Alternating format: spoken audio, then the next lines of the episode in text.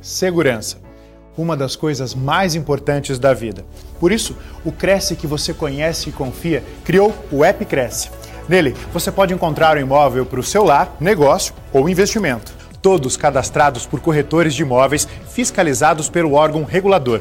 E você, corretor, pode acessar cursos, atualizar cadastro, inserir e gerenciar imóveis. Fácil e gratuito.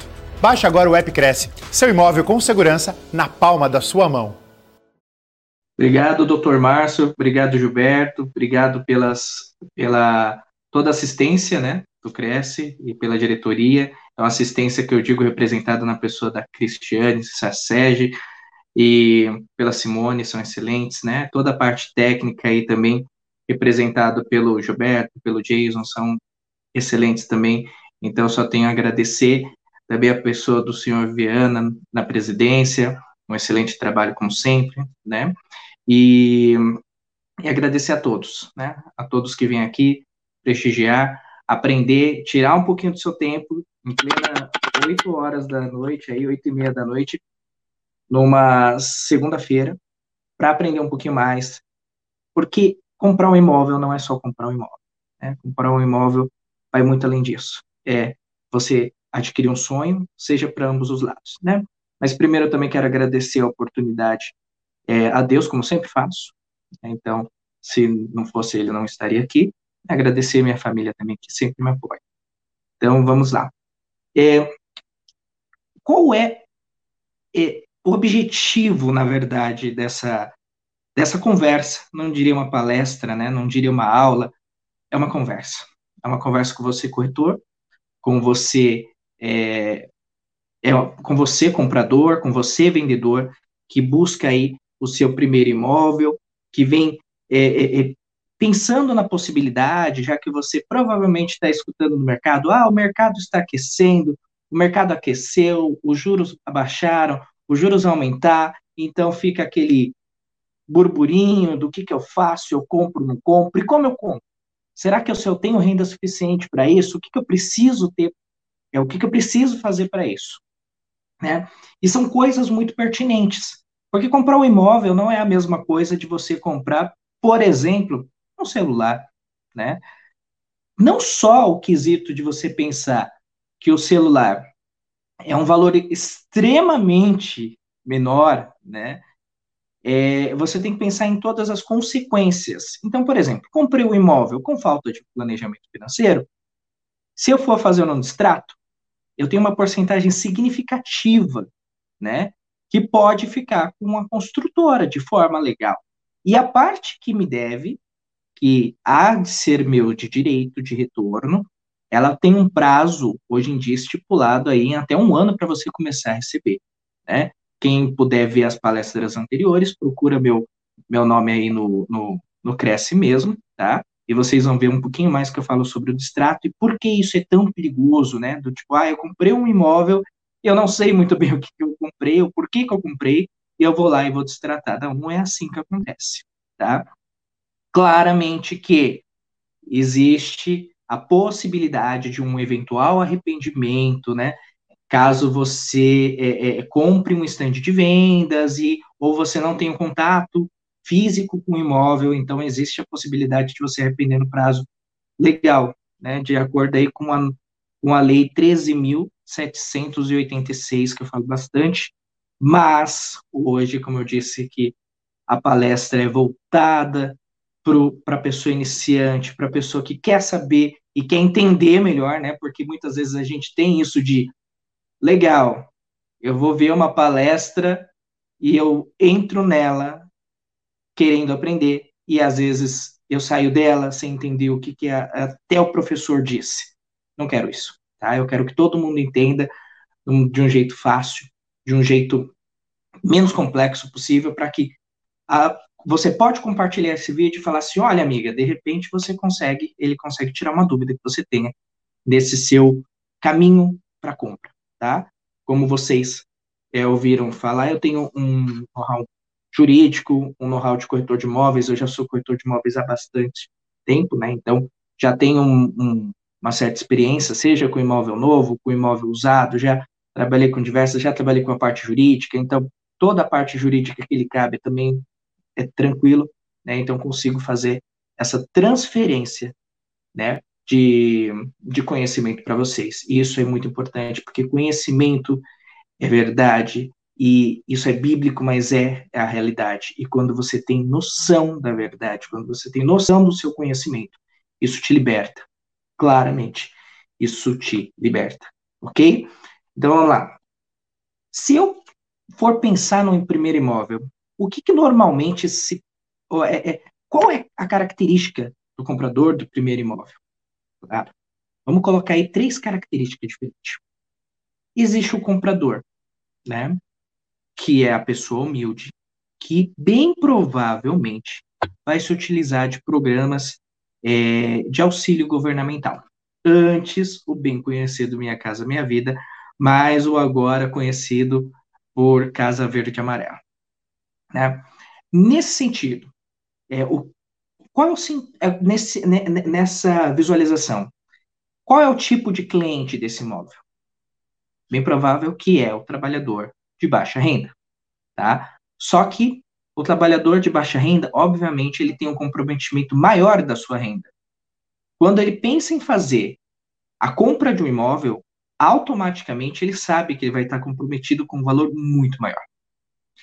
E é possível, bem possível, que esse comprador ele tenha um planejamento financeiro melhor do que aquele comprador que é dito de classe média, média alta né, que se encaixam em programas como SBPE, e se, não, e se não se enquadram mais no programa Minha Casa Minha Vida, então se encaixam no programa SBPE ou se encaixam no programa de pró, pró né? Esse é o, o, o médio.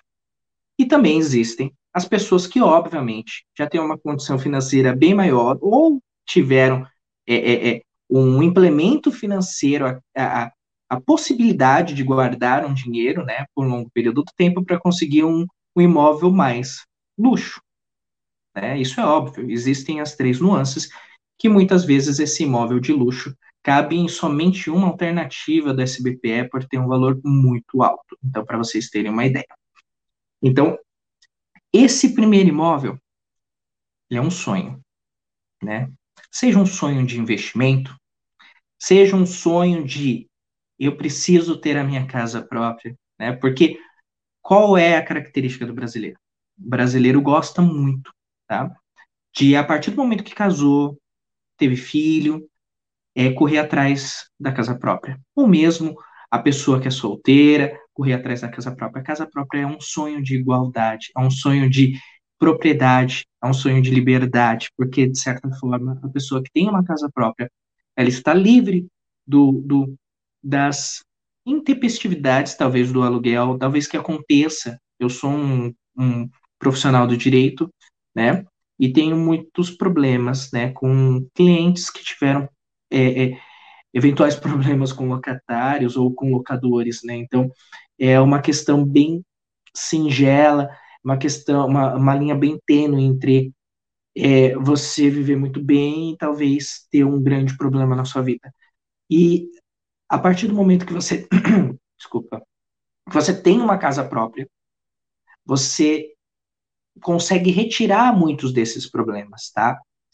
E o maior problema, talvez, da casa própria seja você e o seu planejamento financeiro, tá? Então, qual é o meu conselho para você começar a, a, desenhar esse momento da casa própria? Primeiro, tenha um sonho. Ah, mas doutor, que sonho que eu vou ter? Meu sonho. Adquirir o imóvel para quê? Eu vou adquirir o imóvel. É, eu vou adquirir o imóvel por, por questões é, de sonho. Então, eu quero isso para minha vida. Maravilha. Eu vou adquirir o imóvel em questão de habitabilidade, que é perto do meu trabalho, que é perto da onde eu vivo, perto da onde eu gosto de sair. Legal, não tem problema. Eu vou adquirir o imóvel a critério de investimento. Maravilha, investimento sólido, investimento financeiro que você nunca vai perder. Também maravilha. Então tenha ciência primeiro. Então eu vou te dar algumas dicas e começa por aí. Defina em sua mente qual motivo te leva a ter um imóvel, tá? Eu quero ter um imóvel porque eu tenho uma motivação ou porque o meu vizinho comprou e eu preciso comprar, ou porque alguém da minha família, meu irmão comprou e eu preciso comprar um imóvel. Normalmente, pelo meu grau de experiência, se você vai atrás de porque fulano comprou, eu quero comprar, não vai dar certo. Então, começa pelos bons motivos. Eu quero comprar por um motivo X. E esse motivo tem que ser enraizado, tem que ser bom para você. Tá bom? Então, esse é o primeiro motivo. O segundo é começar a pesquisar em fontes idôneas. Quais seriam as fontes idôneas? Obviamente que eu te aconselho a você pesquisar em imobiliárias devidamente cadastradas no Cresce, tá? Ou corretores de imóveis devidamente cadastrados no Cresce. Verifique se ele está cadastrado no Cresce, tá? Isso é muito importante. Não é só importante por critérios é, é, é, é por critérios de ah, porque ele tem uma carteirinha. Não, muito pelo contrário. Ele é um profissional habilitado para isso. É um profissional que estudou para te ajudar para isso. É um profissional que legalmente está capacitado para fazer esse tipo de negociação e transação. Então, automaticamente, ele vai ter a possibilidade de te ajudar. E caso ele não tenha, tá? Ele tem que ter. E isso eu digo para todos os corretores, tá? Corretor novo, corretor velho, corretor antigo, né? Que já está desatualizado, atualize-se e tenha capacidade de conseguir direcionar o seu cliente da melhor maneira possível. Isso é a ética da sua profissão, isso é uma questão de honra para ti, tá? E uma questão de orgulho para a profissão, e orgulho da sua profissão, ok? Então, é, é, sempre procure um profissional habilitado. Verifique no site do Cresce, verifique no site do CUFES, para ver se de repente ele não é habilitado. Se ele não for habilitado, você estará utilizando né, de um serviço impróprio, que você provavelmente pode ter algum problema jurídico, e ainda por cima, essa pessoa que está fazendo, se passando por é, corretor de imóveis, obviamente você sabe que essa pessoa não é uma pessoa legalizada e que provavelmente, caso é, a fiscalização pega essa pessoa, ela vai ter problemas administrativos, problemas jurídicos e até eventuais problemas penais. Né? Então, cuidado, tá? Então, verifique a idoneidade da pessoa que está fazendo a transação imobiliária, para que depois você tenha um respaldo e você consiga até, eventualmente, é, é, impetrar uma ação na justiça e saber com quem que você está lidando, porque está lá o documento dele, está lá a credencial dele, e você sabe aonde encontrar ok? Então, uma questão jurídica, uma questão de segurança jurídica para ambas as partes. Segunda coisa, tá? Verifique, a, vistorie o imóvel. Mas antes de vistoriar o imóvel, né? Vistoriar o imóvel, mas vamos começar. Por onde que eu vou querer encontrar o imóvel? Então, tenha em mente uma localização e o porquê dessa localização. Tenha em mente a valorização, se isso for importante para você. Eu quero um lugar que vai valorizar, ou que não tem problema com isso. Então, verifique para você se a valorização é interessante. Verifique, isso é muito importante, incidências de, de violência na região. É, até porque, se você for vender, você vai poder ter problemas, né? Então, verifique se, enche, se dá enchente, verifique também, isso é muito importante, tá? Isso é muito importante pela minha experiência é, é, é, na corretagem, isso é extremamente importante. Vá de noite no seu imóvel que você quer, verifique a região, porque muitas vezes a região no período noturno é completamente diferente com, com o diurno.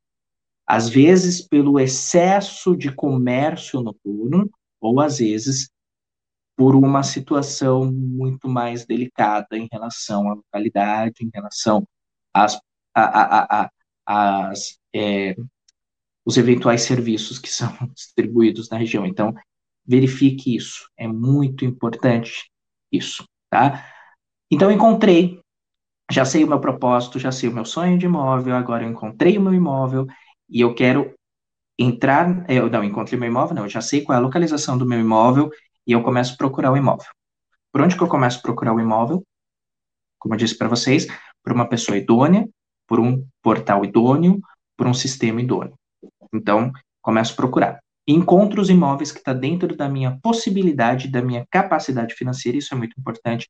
Não posso pegar um imóvel, por exemplo, eu não tenho capacidade financeira para comprar um imóvel de 2 milhões, eu não posso pegar um imóvel de 2 milhões. Uma que eu não vou nem ser aprovado, e a segunda é financeiramente, talvez no financiamento, tal, e também pensar se é o imóvel que você precisa naquele momento.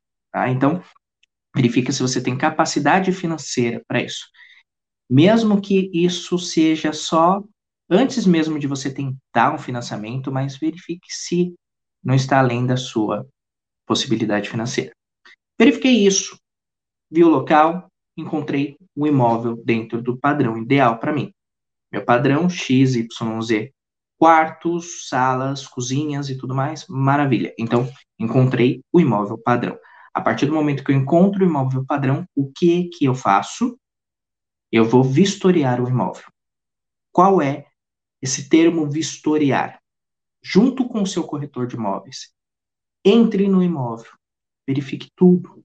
Verifique as paredes, verifique a eletricidade, verifique o telhado, pelo amor de Deus, que é o que mais dá problema. Verifique o esgoto, pelo amor de Deus, isso dá muito problema, tá? Então, verifique tudo isso. Verifiquei o imóvel, gostei do imóvel, verifique a documentação do imóvel. Então, eu estou.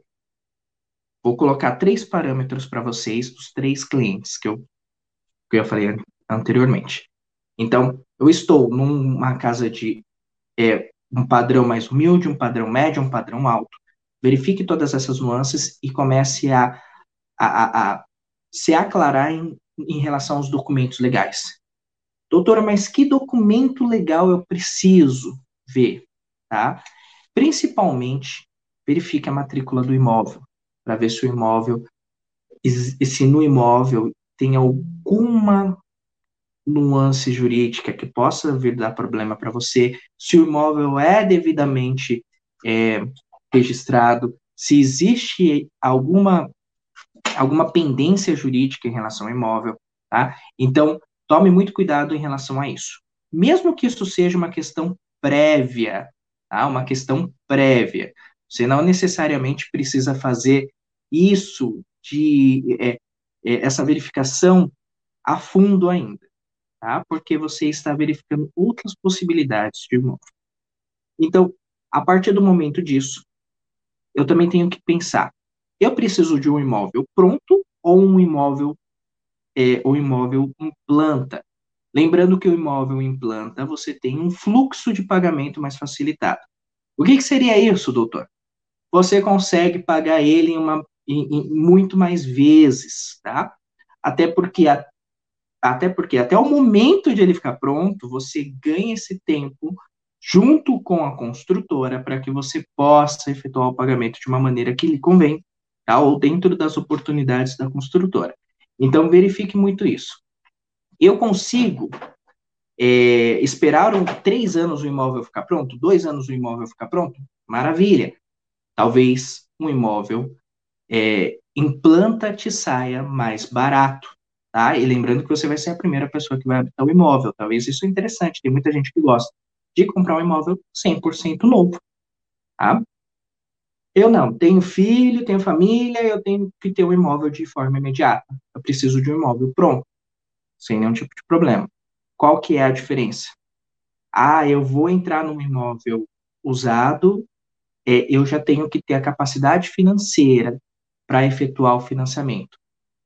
Em quais das circunstâncias, tá? Lembrando que o financiamento é, ele tem uma, re, tem uma série de regras, tá? uma série de padrões que aqui nesse momento eu não vou tirar todas essas, é, essas nuances, tá? Mas para vocês entenderem, a gente trabalha hoje no sistema brasileiro, né, o financiamento no sistema econômico brasileiro, é, a gente trabalha com algumas é, é, é vertentes. E as mais comuns são, hoje, né, Minha Casa Minha Vida, que é o Casa Verde Amarela, que tem diversos padrões. Então, dependendo da localidade, você tem um X de possibilidade, você tem, dependendo da sua renda, quanto mais baixa, você tem um subsídio maior, você tem uma questão de juros menores.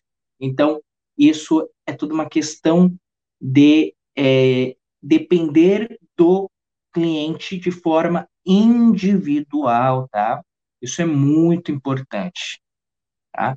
Ah, mas doutor, tem muita gente que pergunta, doutor, mas eu comprei o mesmo é, um imóvel parecido com o dele e o juro saiu maior. Será que a sua renda não era maior e te colocou num outro patamar de juros? Será que sua renda não era compatível com o sistema Casa Verde Amarela e você teve que ir por um sistema SBPE? Então, tudo uma questão. Será que você tinha um bom relacionamento? O outro cliente tinha um bom relacionamento bancário, tinha um score extremamente ideal, o que fazia dele um cliente bem quisto da, da, da, da operadora financeira e que concedeu um juros menor? São essas nuances. Lembrem-se. Ah, mas fulano comprou o imóvel. De... Não. Cada, cada contrato imobiliário, né? Tem muita gente que me pergunta, ah, mas doutor, é, é melhor tabela price ou tabela saque? Depende. Depende. Depende do que, que você gostaria. Eu não gosto de falar o que, que é melhor para uma pessoa, sendo que cada pessoa é um micro-universo especial. Entendeu? Tem gente que gosta de fazer o financiamento no máximo, 420 meses de perder de vista. Tem gente que financia o imóvel em 36 meses. Quem está certo? Qual é melhor? Tem gente que tem condições financeiras excelentes, mas mesmo assim financia um imóvel a perder de vista.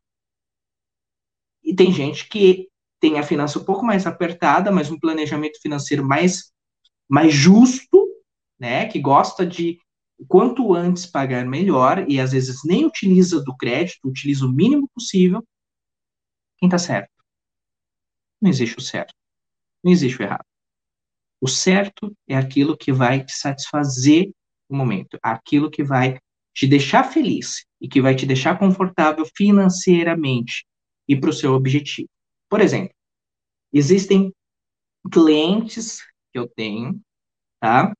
Que tem uma condição financeira boa, que tinha a possibilidade de financiamento longo, só que a pessoa estava comprando para investimento, então teoricamente ela queria uma parcela menor para conseguir viabilizar a comercialização, a, a, a, lo, a locação daquele imóvel para pagar o próprio financiamento com a locação.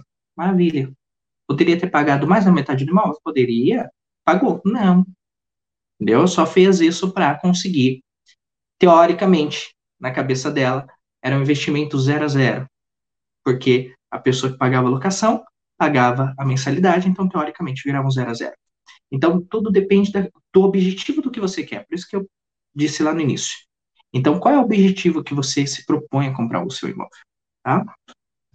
Em relação a, ao planejamento financeiro, lembrem-se, um imóvel não é um celular, um imóvel não é um carro até, na qual você despende um valor muitas vezes capaz de você conseguir arcar. Um imóvel, é, ele pode ser, dependendo do seu não planejamento financeiro, pode ocorrer leilão, pode ocorrer um distrato, na qual você perca milhares e milhares de reais, muito mais do que qualquer outra possibilidade. É, então, tenha em mente que ter um imóvel é ter responsabilidade. Não é simplesmente você pensar, ah, olha, hoje eu estou namorando e acho que eu quero morar numa casa porque é, a gente quer tentar. Não, tenha certeza, tá?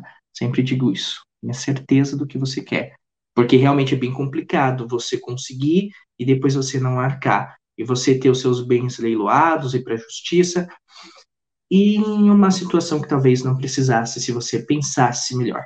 Tá? O planejamento financeiro é muito adequado, então toda vez que eu vou fazer uma venda com um cliente, eu sento com o cliente e falo: vamos analisar suas finanças. Eu não vendo simplesmente, porque não é isso. O corretor de imóveis não pode fazer isso, não pode entuchar o imóvel da pessoa e de repente a pessoa não conseguir pagar. Não, pelo amor de Deus. Tenha ciência de que a outra pessoa poderia ser você. tem empatia, tem a ética com a sua profissão e busca o máximo possível para tentar analisar as finanças dele com ele, porque às vezes o comprador ele não tem essa vivência, não tem essa sagacidade para saber que ele não vai conseguir pagar. Então você precisa, mesmo que de forma sutil, falar assim, olha, é, eu estou vendo aqui que esse imóvel vai ficar um pouco apertado no seu orçamento. Você não gostaria de tentar ver essa possibilidade de planta, é o que eu costumo fazer imóveis naturais, essa possibilidade de planta tem um valor menor, você vai ter mais liberdade financeira espero que eventualmente você venha crescer na sua empresa, receba mais, né? E dali para frente você já vai ter o seu imóvel, você pode vender, você pode alugar para conseguir o seu próprio próximo imóvel, porque imóvel, dinheiro gasto em imóvel não é perdido, o imóvel é teu, tá? É, eu fico muito bravo quando as pessoas falam sobre ah, o investimento imóvel. O investimento imóvel é uma coisa maravilhosa, gente. Maravilhosa, porque o imóvel vai estar lá, não importa o que aconteça, tá? Só se acontecer um furacão e levar seu imóvel, mas o terreno vai estar lá, gente. É, é muito mais seguro do que qualquer outra situação. Aconselho você a investir em outras coisas? Aconselho, não tem nenhum tipo de problema, invista no que você quiser, mas invista em coisas que tenham segurança também, tá? Porque sabemos o quão é difícil, o quão é desafiador você conseguir dinheiro, você conseguir capacidade para você ter um investimento, então jogar isso tudo ao ar não seria tão interessante, ok? Então vamos lá. Em relação à normativa, tá? Quais são as regras? Eu não vou falar em relação a números, mas quais são as regras que é, que eu posso. Quais são as regras que é, jurídicas que respaldam a compra e venda, tá? Vamos falar mais de compra e venda. Tem a lei de locações, mas não é muito interessante nesse momento, tá? Não vamos trabalhar, como eu disse, com nada que fosse muito técnico, porque aqui é para que a pessoa que tenha conhecimento zero em aquisição de imóvel consiga entender, tá? Então, vamos lá. É, qual é a lei? É o Código Civil. Dentro do Código Civil estão todas as nuances, tá? Tem uma lei que é muito importante dentro dessa, disso tudo. É lembrar que, ah, doutor, eu comprei um imóvel. Comprei um imóvel. Ah, eu fiz um contrato de compra e venda, um contrato de posse. Maravilha. É, isso vale como escritura? Não.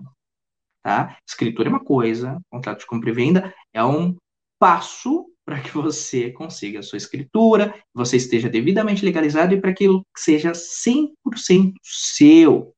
Ok? Quem diz que não é necessária uma escritura não sabe o que está falando. Tá? Só se eventualmente é, o imóvel ainda não possui uma escritura e você tem que correr atrás da escritura. Maravilha, não tem problema. Então você tem ciência que o imóvel ainda não possui escritura. Mas se o imóvel possui escritura, faça o máximo possível para conseguir. Até porque é uma questão de futuramente você precisar de crédito, você precisar vender esse imóvel, você consegue com facilidade, porque você consegue re, é, é, financiar ele, você consegue que a pessoa que venha comprar o imóvel de você seja capaz de financiar, tá? Então isso é muito importante. E muita gente me pergunta, doutor, mas o que, que eu tenho que ter para comprar um imóvel, eu estou afim de comprar um imóvel, é, eu vejo que eu tenho condições financeiras, eu entendi tudo que você disse, planejamento, sei mais ou menos o local, vai ser isso, vai ser aquilo, encontrei um imóvel assim, x assado, maravilha. Então, o que, que eu preciso de documentação? Documentação sempre básica, tá? RG, CPF, comprovante de residência, extrato do fundo de garantia, caso a pessoa for utilizar para a compra do imóvel, seja para o financiamento, seja pro, pro, para o, o, o dia, para você retirar essa porcentagem, para você conseguir abater na sua, na compra do seu imóvel, tá? Então, imposto de renda, caso você venha a, a, a declarar imposto de renda, obviamente, né?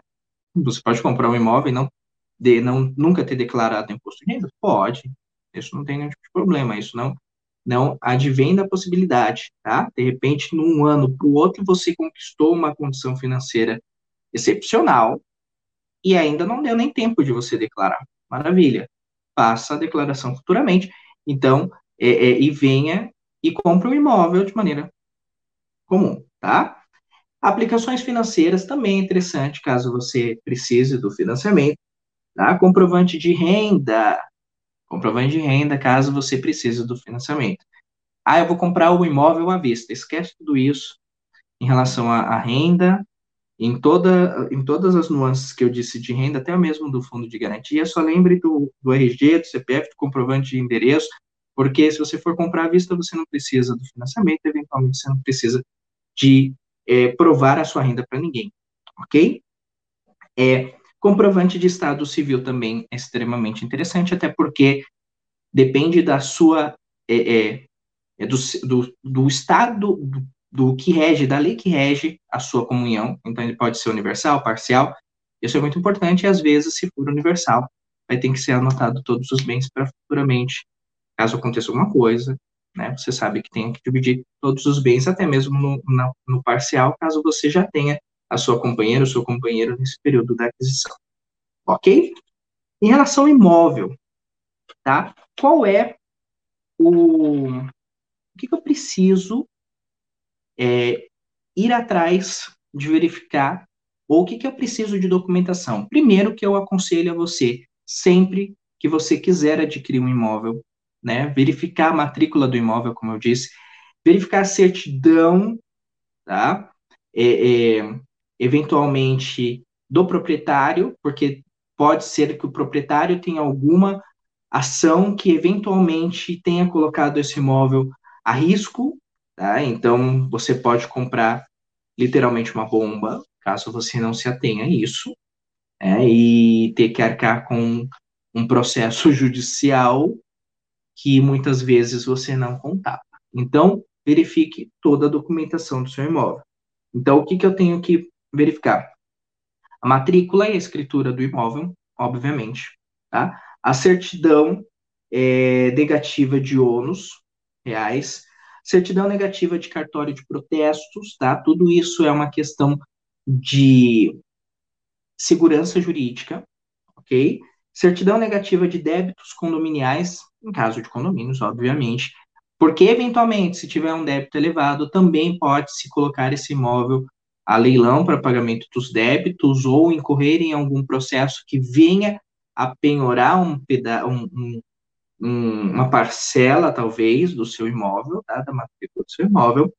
Então, certidão negativa de distribuidores executivos fiscais do Estado e município, certidão negativa de débitos de IPTU, isso mais para uma questão pessoal, para que eventualmente você não tenha que ter sido cobrado por um período que você não era proprietário, que não te corresponde, tá? Porque lembrando que alguns débitos Entendam isso. Alguns débitos são necessariamente do imóvel e não do proprietário.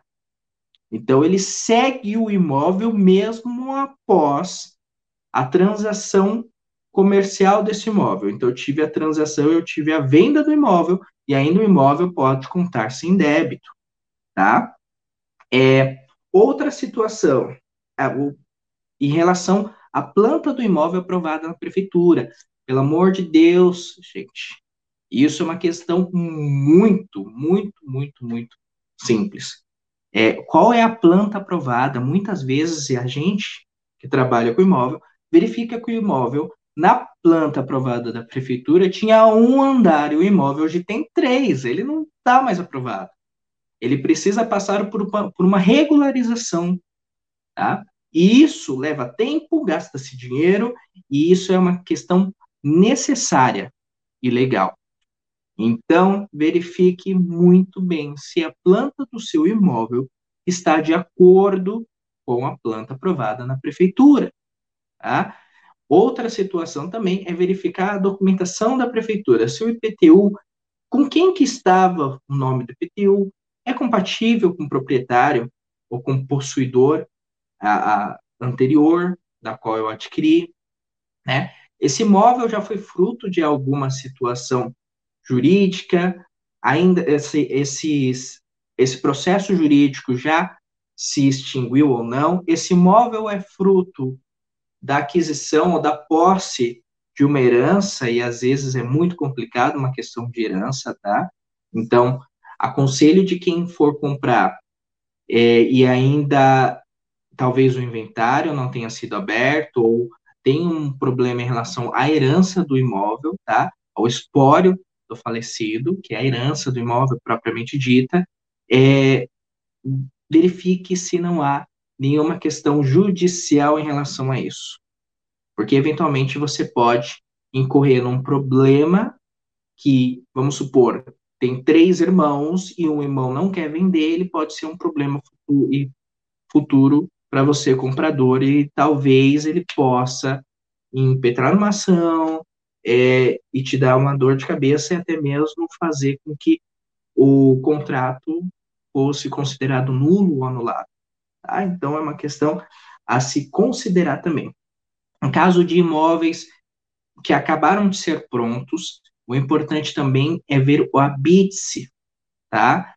O que, que é o habite É uma documentação que pertence a esse imóvel novo, que a prefeitura ou que o órgão competente assegura que tenha sido construído dentro das normas estabelecidas, tá? Então, um órgão fiscalizador, normalmente a prefeitura, né, ele vai emitir essa documentação para que você possa adentrar ao imóvel de forma segura, de forma legal, o habite tanto que se fala, é, em, quem já tem essa vivência um pouco em planta, ou já foi procurar imóvel em planta, eles vão sempre falar assim, olha, o habite vai sair em tal, ou o habite já saiu, o habite tem a pretensão de sair, isso é muito importante, ok? Então, verifiquei tudo isso, todas essas nuances, é, é todas essas, é, esses, essas questões, eu vou para o financiamento, ok? Então, do financiamento, que tipo de financiamento eu entro? Né? O imóvel é novo? Velho? O imóvel é usado? O imóvel é em região rural, o imóvel é em região do interior, o imóvel é em região central, capital, tudo isso vai influenciar no seu financiamento e possivelmente vai influenciar em qual sistema de financiamento você vai adentrar, tá? Sua questão de renda, ah, eu ganho 10 salários mínimos, eu ganho 15 salários mínimos, eu ganho dois salários mínimos, Posso entrar no Minha Casa Minha Vida ou Casa Verde Amarela? Posso. Não. Porque quando eu posso entrar? Porque dependendo da região, isso é menor. Qual é o meu subsídio em relação a isso? Quanto que eu vou ter de subsídio? Então, ó, é nesse período eu vou ter um subsídio de X, porque minha renda é baixa. Esse período eu vou ter um, um, um subsídio de Y, porque a minha renda é maior. Então, tudo depende também das regiões. Lembrando que essa nova proposta, tá, o Casa Verde Amarela, ele tem uma diferenciação em relação, isso eu vou deixar bem claro para vocês, em relação aos juros, tá?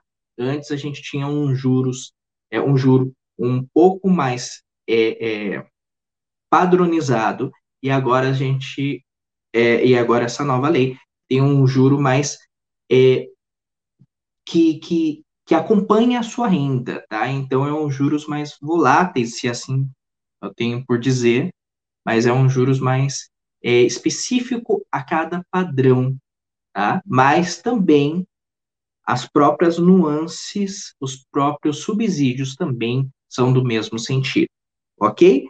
Então, é, lembrando também que os subsídios continuam da, existindo, né, em determinados é, em determinadas regiões, em determinadas esferas sociais, ele é um pouco maior, porque essa lei, ela contempla é, a possibilidade da pessoa de baixa ou de média baixa renda conquistar o seu primeiro imóvel, né, de forma segura e assim aplicar a tão almejada função social da propriedade aí que os juristas sabem muito bem, que é basicamente você dar uma função social ao imóvel que muitas vezes não existiria, não, não se usaria e apenas ficaria ali fazendo uma especulação imobiliária ou talvez fazendo alguma ou não servindo ao bem que se propõe, que é o bem da moradia.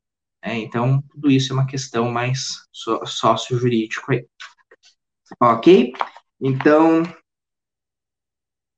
Vamos continuar com, com relação aos, aos é, além do Minha Casa Minha Vida ou Casa Verde Amarela, que ainda é muito falado com o anterior, quais são os outros tipos? Né? de financiamento. Outro tipo de financiamento é aquele que é respaldado basicamente pela, é, pela poupança, tá? E se chama o SBPE. SBPE tem duas frentes, tá? Que eu vou pegar aqui para falar para vocês, que é o Sistema Financeiro da Habitação e o Sistema de Financiamento Imobiliário. E o que, que basicamente tem de diferença nisso, né? São os valores, ok?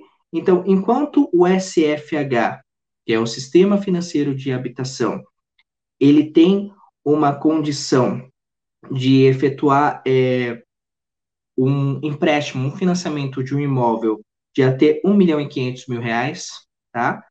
De acordo com o documento atualizado do Banco Central, tá? Esse documento foi atualizado em março de 2021, então ele está extremamente atualizado. Quem quiser, eu já peço que, que estiver acompanhando a live, se quiser tirar alguma dúvida, se quiser questionar alguma lei, é, perguntar alguma coisa, pode me adicionar no Instagram, tá? pode me adicionar no e-mail, mandar um e-mail, aliás, e eu prontamente atenderei, né, dentro da possibilidade temporal, mas pode deixar que eu respondo. Quer me chamar no WhatsApp também? Tem alguma dúvida? Alguma coisa que eu eventualmente possa te ajudar? Pode me chamar, ok? Então, é. Então, continuando, o sistema de financiamento imobiliário, ao contrário do SFH, o SFI, ele não tem uma limitação.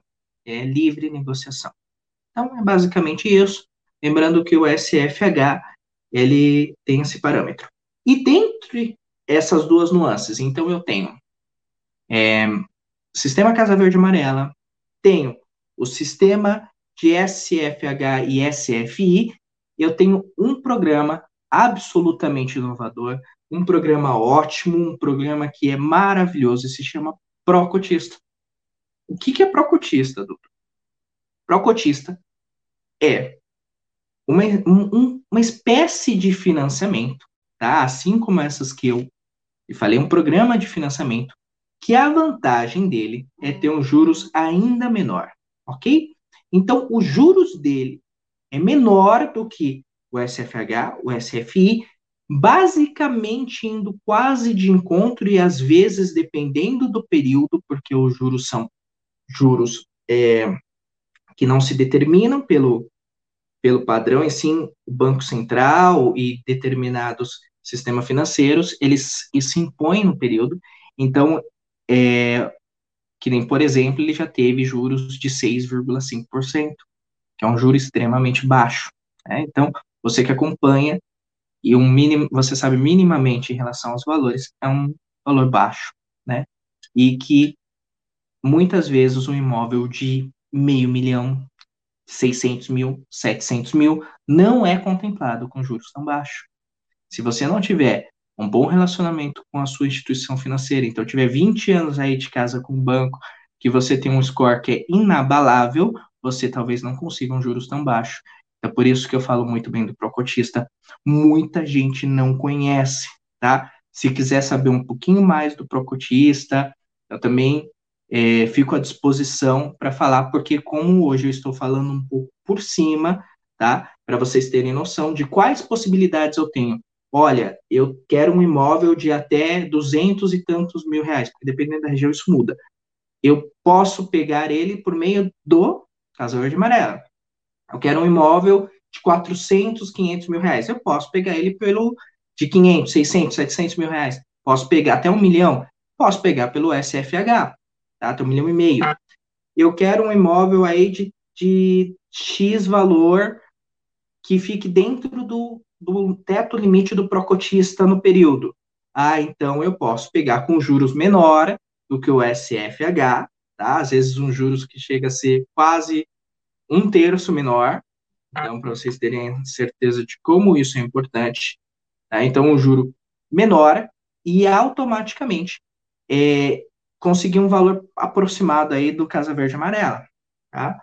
Ou eu tenho uma condição financeira abastada, uma condição financeira luxuosa, né? Que cada um tem sua condição financeira, isso não é demérito para ninguém, tá? E, e ninguém é menos do que o outro por causa disso, muito pelo contrário. Então, eu tenho uma condição financeira abastada, maravilha.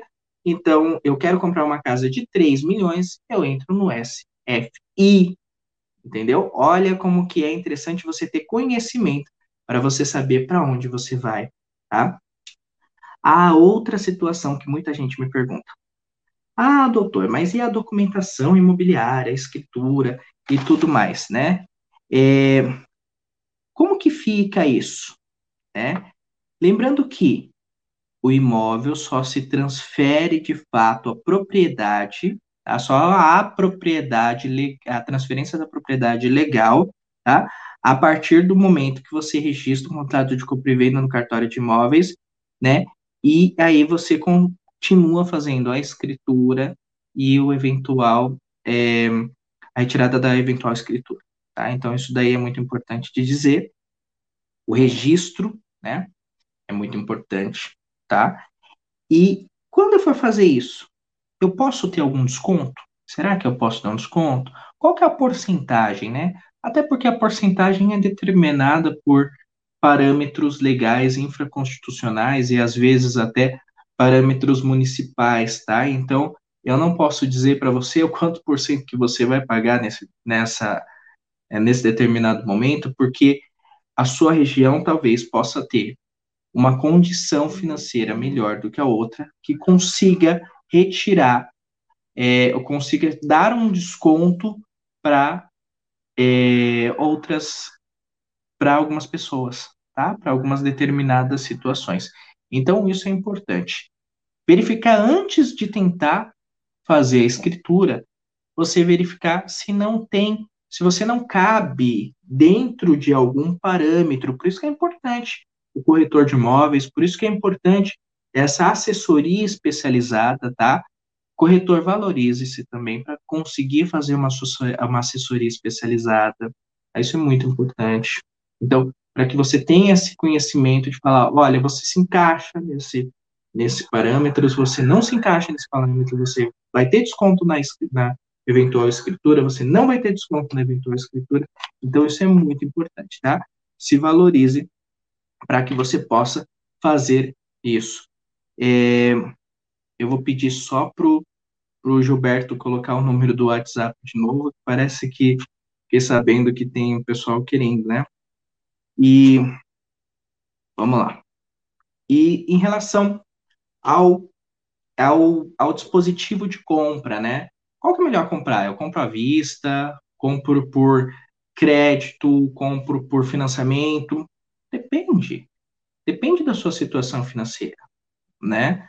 Lembrando que é, é também uma responsabilidade do corretor que eventualmente perceber que a compra do imóvel tem uma transação estranha, tá? Um tanto estranha, é, tem que ser comunicado o órgão competente, o CRES, o COFES, para que é, verifique isso também, tá? Mas é, verificando todas as possibilidades, a pessoa tem a possibilidade, tem tudo legalizado, tem como comprovar é, que é um, uma condição legal de compra, não tem nenhum tipo de problema, você pode vender o imóvel para a pessoa de forma é, parcelada, de forma financiada, de forma à vista, nenhum tipo de problema, ok? Em relação a crédito também, ah, é mais fácil financiar ou pegar um, é, um consórcio? Depende da sua necessidade, né? Lembre-se que o consórcio você vai pagar por muito tempo. Você precisa do imóvel para hoje ou não? Você quer essa carta de crédito para quando? Ah, eu consigo esperar até o fim. Maravilha, não tem nenhum tipo de problema. Depende da sua condição financeira e se realmente vai valer a pena. Eu, dentro das minhas concepções atuais, verificando que os juros nesse momento estão realmente menores do que outrora, né, mas, mas já aumentando, talvez indicaria para a pessoa, para a gente sentar, fazer um financiamento, fazer um, uma, um planejamento financeiro e verificar o quanto que talvez um consórcio renderia ou ele perderia nesse período em detrimento a um eventual financiamento. Tá? Esse é o trabalho do corretor. Qual é a possibilidade melhor para o seu cliente. Só que você não indica, não fala assim, ai, olha, faça isso. Olha, compre esse imóvel aqui. Não, pelo amor de Deus. O cliente que vai comprar, não é você. Tá? Você pode falar para ele, eventualmente, se você tiver uma amizade com o cliente, né, um, um, uma certa liberdade, perguntar, falar para ele, olha, tal imóvel às vezes é melhor que o outro. Ok, maravilha. Tal imóvel é melhor do que o outro. Na minha concepção, na minha concepção, esse imóvel é melhor porque está numa região mais localizada, está vindo metrô, está, é, vai construir o metrô próximo, então vai valorizar, mas dentro da minha concepção. Mas a Clara, a acatar a sempre, tá? O que o seu cliente achar melhor. Se você não tiver liberdade, coloque os prós e os contras dos dois imóveis. Tá? isso vale para os corretores.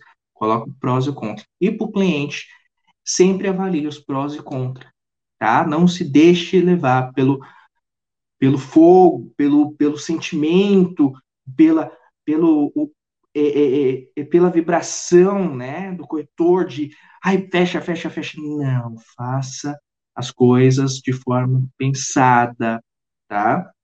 Porque assim você não tem problema financeiro depois e muito menos o corretor também vai ter que perder a sua comissão, talvez porque a pessoa faça um distrato e ainda não tenha pago toda a sua comissão, tá? Que acontece muito.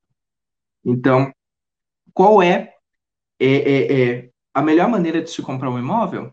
A maneira que o seu cliente achar necessário e você verificando com o seu cliente, tá? Desenhando com o seu cliente todo esse planejamento financeiro, ok? Qual é o meu melhor financiamento? Né? Qual é o crédito imobiliário melhor para mim? dentro do padrão, verifique a sua possibilidade de um juros menor, obviamente, né? Só que também aquele que respalda o seu interesse pessoal, o seu interesse profissional.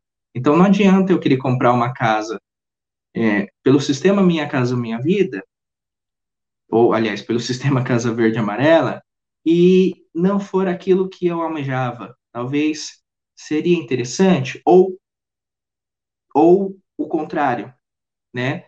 Eu queria um imóvel menor e de repente eu compro um imóvel maior por uma situação de status. Será que é interessante? Então verifique tudo isso com o seu cliente, tá?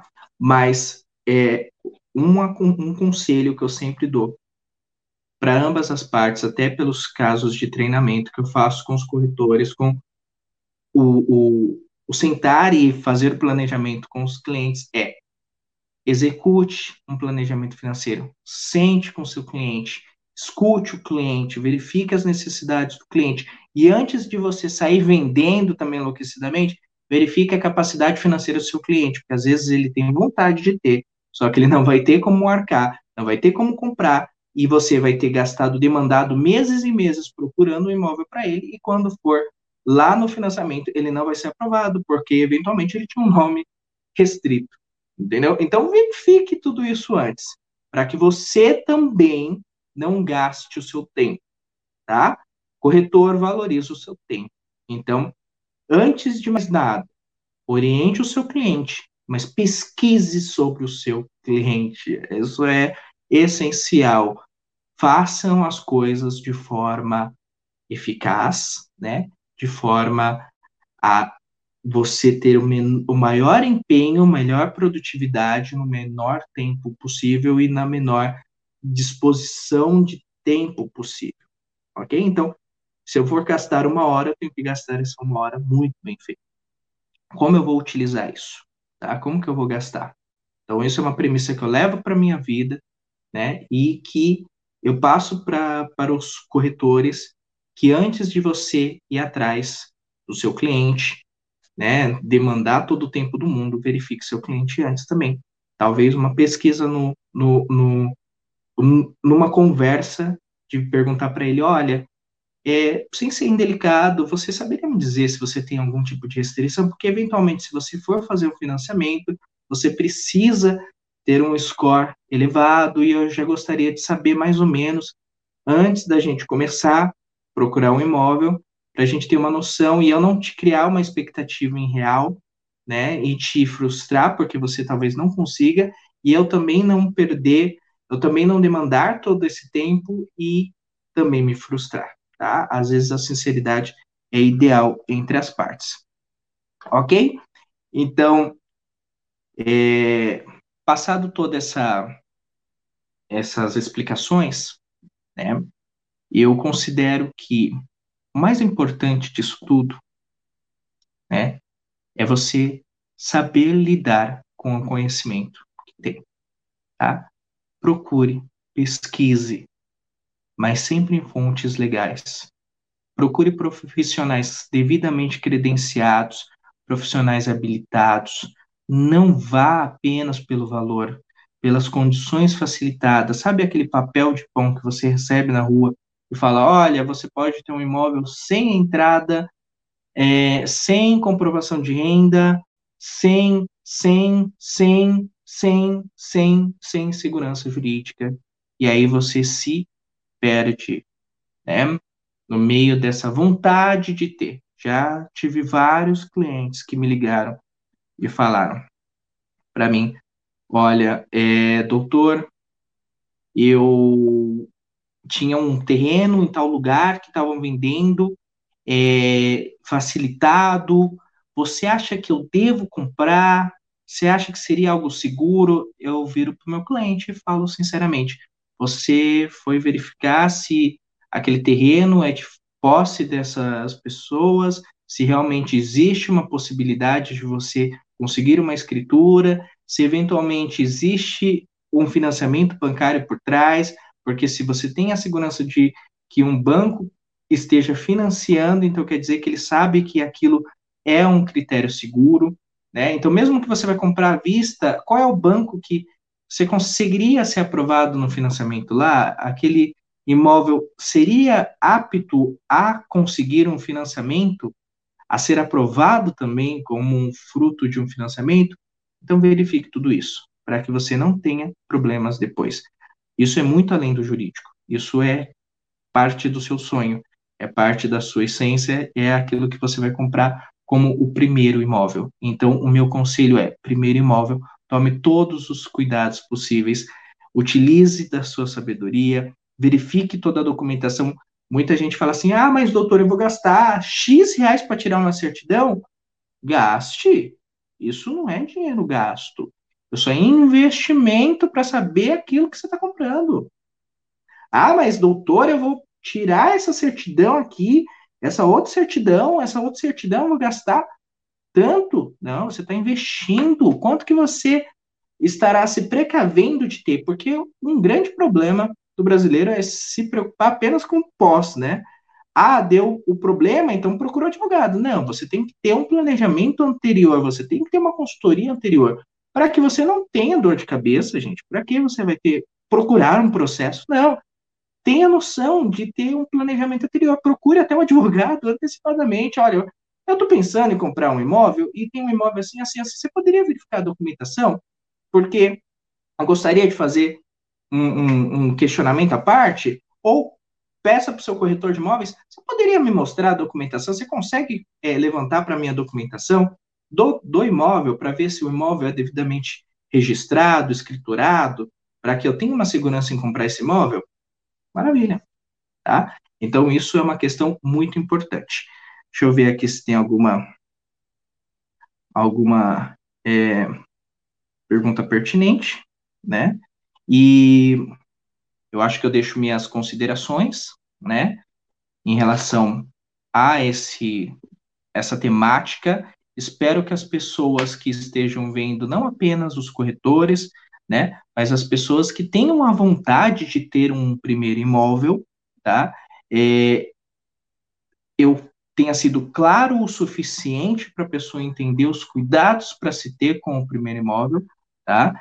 Se eu não tenha sido claro em algum momento, ou que você precise de algo mais específico, fique à vontade para questionar, tá? Eu, eu é, estou aberto a isso, então deixo meus contatos para isso, tá? E é, eu fico à disposição de vocês, né? E é uma honra, novamente, dizer aqui apresentar uma palestra, apresentar uma conversa, né? Que nem que eu disse antes, eu acredito que hoje eu vim mais para conversar, para ser mais aquele parceiro, mais aquele amigo, aquele que abre realmente os teus olhos e fala assim, olha, não é bem assim, você não pode comprar um imóvel no curso, o retorno não é bem assim, você não pode vender qualquer coisa, você não pode entuchar do seu cliente, não é bem assim que acontece. Temos que ter parâmetros e os parâmetros legais, éticos são esses. Então, eu quero que vocês entendam é, que isso foi uma conversa para que vocês tenham cuidado, para que vocês se, é, tenham um planejamento financeiro anterior, para que não tenham nenhum tipo de problema, tá? Porque é muito ruim, muito ruim, tá?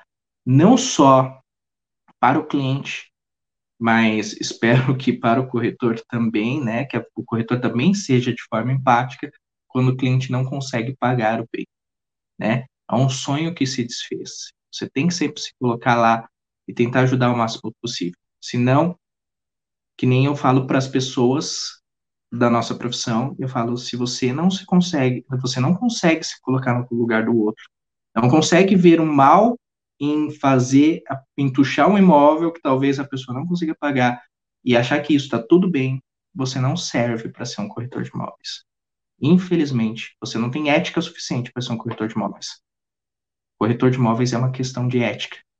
Além do, do, do advogado, o corretor de imóveis é uma das poucas profissões que estão descritas nos nossos códigos. Está descrito no Código Civil, a corretagem está escrita no Código Civil. Olha a importância. Você trata de um bem básico, de um bem necessário para a humanidade, que é a propriedade. Isso nunca vai faltar, né? E nem que eu falo, tem muitas profissões que determinado datilografista, por exemplo.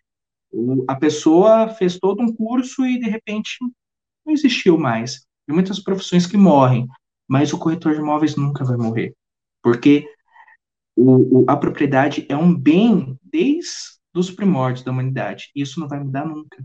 As pessoas precisam morar, as pessoas precisam ter um lugar para se proteger, para cuidar dos seus filhos, para cuidar da sua família. Então, isso é muito importante. Né?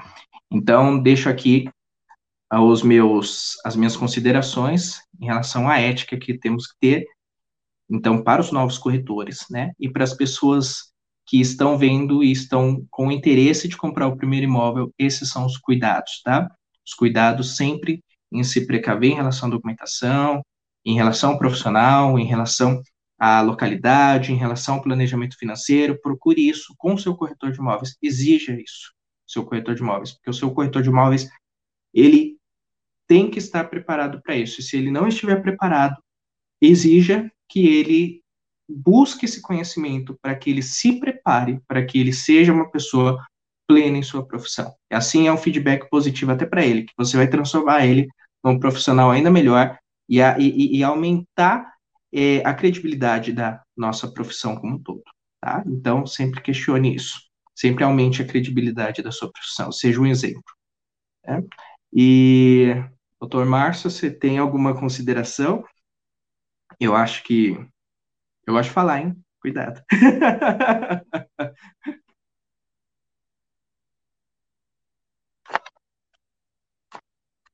Eu não estou te escutando. Oi. Não, eu tá. acho que a gente estava com um probleminha com o áudio. Eu estava dizendo o seguinte, doutor Nicolas, uma satisfação ouvi-lo, é, a explanação é excelente, acho que foi muito clara e deu para é, tanto é, contribuiu para re, relembrar alguns aspectos para quem já é corretor e também contribuiu para quem não é corretor e que queira realizar o seu sonho da, da casa própria, ter aí algumas linhas base, básicas né, para é, seguir esse caminho que é um né, de realização de sonhos e, e não, é, um, é uma emoção muito grande, né? Toda vez que a pessoa se senta na, na frente de um, de um corretor de imóveis para fechar um negócio, é, a pessoa, é o primeiro imóvel da vida dela, a pessoa é tomada por uma emoção é enorme. E, e, e, no momento da, do, do, recebimento das chaves também é a mesma emoção, enfim. Mas eu, eu não sei se, se, o doutor também considera isso, mas eu considero esse momento até mais, é, até melhor do que você chegar e falar para mim, olha, sua comissão está no banco. Porque é um momento tão gostoso, tão único, que nem eu vou rapidamente contar um caso de, um, de uma pessoa que eu vendi um imóvel. Vendi um imóvel para uma pessoa que a mãe estava com câncer. E o sonho da mãe era que o filho dela tivesse uma casa, né, com a esposa que já tinha um filhinho, que tivesse uma casa própria. Ele fez das tripas coração para conseguir condição suficiente e eu ajudei o máximo possível para conseguir adaptar, é, para conseguir colocar ele, para explicar para ele em relação ao programa Minha Casa Minha Vida, para a gente conseguir. Levou, foi uma venda que levou mais ou menos uns quatro a cinco meses para conseguir regulamentar renda, para conseguir documentação suficiente de comprovação de renda, tudo, e a gente conseguiu fazer essa venda no, no imóvel é, quase pronto. E aí, quando ele comprou o imóvel, ele assinou, foi uma, foi extremamente emocionante. E aí no dia seguinte ele foi levar a mãe para ver o, o aonde ia ser o imóvel dele. Ele levou a mãe ele, a mãe percorreu no decorado, chorou, olhou o, o, o, o contrato, chorou no contrato, e foi muito bonito, muito bonito. E poucas semanas depois ela faleceu. Entendeu? Então é assim, é, talvez se o corretor de imóveis não tivesse, até fico emocionado, porque realmente foi uma emoção para minha vida. Se talvez eu não tivesse trabalhado de forma a entender aquela necessidade daquele momento e até mesmo me abster de algumas coisas, de alguns prêmios, de algumas situações financeiras, eu nunca ia ter um momento tão único na minha vida, que era ter, sentir a possibilidade de ver uma pessoa conquistando um sonho tão almejado, tão desejado e ver que até a pessoa que mais amava ele também estava se sentindo realizada e poderia descansar naquele momento né? Senão ela descansaria sem ter visto o maior sonho da vida dela, que era ter ver o filho numa segurança, né? Num, num, porque eles viveram sempre de aluguel e às vezes tinha isso de ficar sem pagar e vai ser despejado, e agora eles não tinham mais isso. Então isso foi muito lindo. E por isso que eu falo para os corretores, é uma profissão maravilhosa. É indescritível quando você vende algo de primeiro para a pessoa. Quando é um monte, a pessoa não é tão assim, mas quando é de primeira, a emoção é única. É verdade, é verdade. Doutor, olha, eu gostaria de agradecer aqui a presença da Elaine Moté, é, do Fernando de Queiroz, do Luiz, que está com o pseudônimo de Drop, é, Drone Flap Ação, é, a Valderi Gomes, é, o Maurício, Renato Freitas, Kátia Salvador Dias, é, Cunha da Silva, Clécius Jorge Ito, Anselmo Marcos da Silva, Regiane, eh, Gianni, eh, Gianni Nardi e Cláudia Marques. Além de todas as outras pessoas que estão aí assistindo pela, pelos canais do Cresce, a TV Cresce, o canal do Cresce no YouTube e também no Facebook. Muito obrigado pela audiência de vocês. Obrigado pela, por estarem Isso. até agora, na segunda-feira, até as 9h45, é, procurando se informar e adquirir novos conhecimentos e principalmente é, tendo a, a, oportunidade de ter esse testemunho do, do Dr. Nicolas, que eu acho que é isso que faz as profissões, seja corretor de imóveis, ou seja a advocacia, ou a medicina, é, faz as profissões é, é, terem o seu lado belo, que é justamente o idealismo, né? Eu acho que o mundo precisa muito de idealismo. Então, doutor, eu, eu gostaria de dar os parabéns para o senhor pela, pela, pelo, por esse momento, por compartilhar conosco essa, essa experiência, que isso é essencial, é primordial para as nossas vidas. Então, Sim, em nome de toda a diretoria do Cresce, uma, agradeço uma vez a, a presença do doutor, agradeço bem em nome do senhor é, José Augusto Fiana Neto, presidente do Cresce, e dizer que as portas, as nossas portas estão abertas para novas palestras, novas é, novo, e no, novos treinamentos que o doutor possa no, nos brindar. E, e, queria dizer uma coisa: infelizmente, nosso tempo já está um pouco esgotado. Sim. Mas é, é, eu tenho alguns recadinhos para. Por mim, a gente ficaria aqui até amanhã. Só, doutor Márcio, só deixa eu falar uma coisa. Eu vi que tem algumas, algumas perguntas, né? é, até Podemos que foram fazer, depois doutor, da, tá da palestra. Não, não, pode, pode mandar depois via e-mail que eu respondo, tá? Fala as pessoas que este, que perguntaram aqui e eu não consegui responder, porque respondi uma outra pergunta, mas eu vi que tem algumas que eu não respondi, até porque algumas são mais específicas aí, ia baralhar a cabeça das pessoas da palestra. É, pode me mandar por e-mail que eu respondo, ou pela rede social, ou pelo WhatsApp, não tem nenhum problema. Quem me conhece sabe que eu acabo é, sempre sendo bem disponível, já faço várias palestras aqui, não tem me sinto em casa, né, no Cresce, agradeço muito essa, essa possibilidade, essa honra de fazer parte disso tudo. Né? Para mim é uma honra. Com certeza, doutor. Com certeza. Só, tem, só temos a agradecê-lo. É, agradeço também a presença da Nardec Lisboa, é, da Telma Consultora Imobiliária e de mais um monte de gente bacana que está nos assistindo. É, eu tenho alguns recados para dar para todos, tá? Gostaria de convidá-los para amanhã, as palestras de amanhã. Lembrando que o CRES sempre procura trazer temas eh, relevantes e de qualidade para a melhoria profissional e, e mesmo para aquele que não é corretor de imóveis, também para adquirir conhecimento. E como o doutor mesmo falou, conhecimento é uma arma muito poderosa, né? É, conhecimento é poder. É, a, os temas das palestras de amanhã, a gente começa com a primeira palestra às 10 horas da manhã.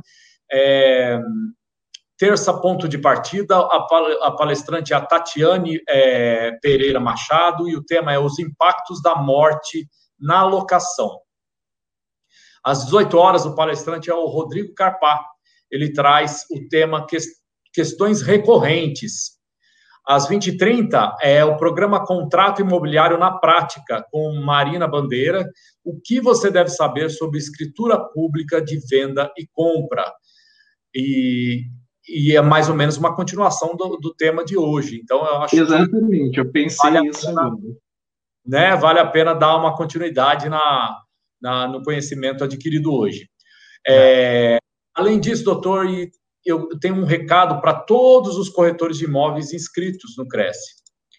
É, no próximo dia 27, perdão, no próximo dia 7 de julho, todos os, os inscritos habilitados devem votar para eleger o Conselho Pleno, que estará à frente do Cresce SP no triênio 2022 a 2024. Não se esqueça de exercer o seu direito, dever do voto.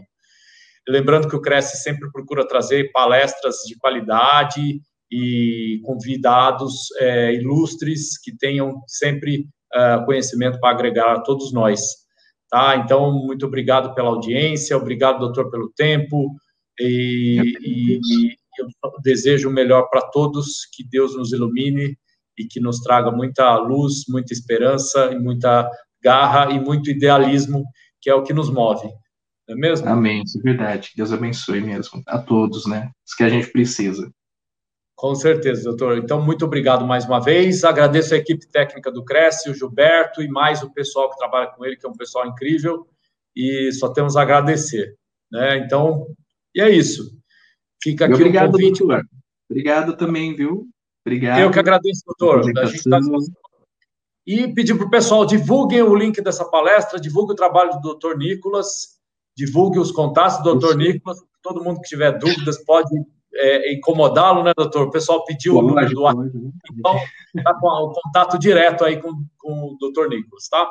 Então, pessoal, aguardo vocês até a próxima e um grande, um forte abraço a todos, durmam bem e uma excelente semana, fiquem com Deus. Muito obrigado. Obrigado, boa noite, fiquem com Deus.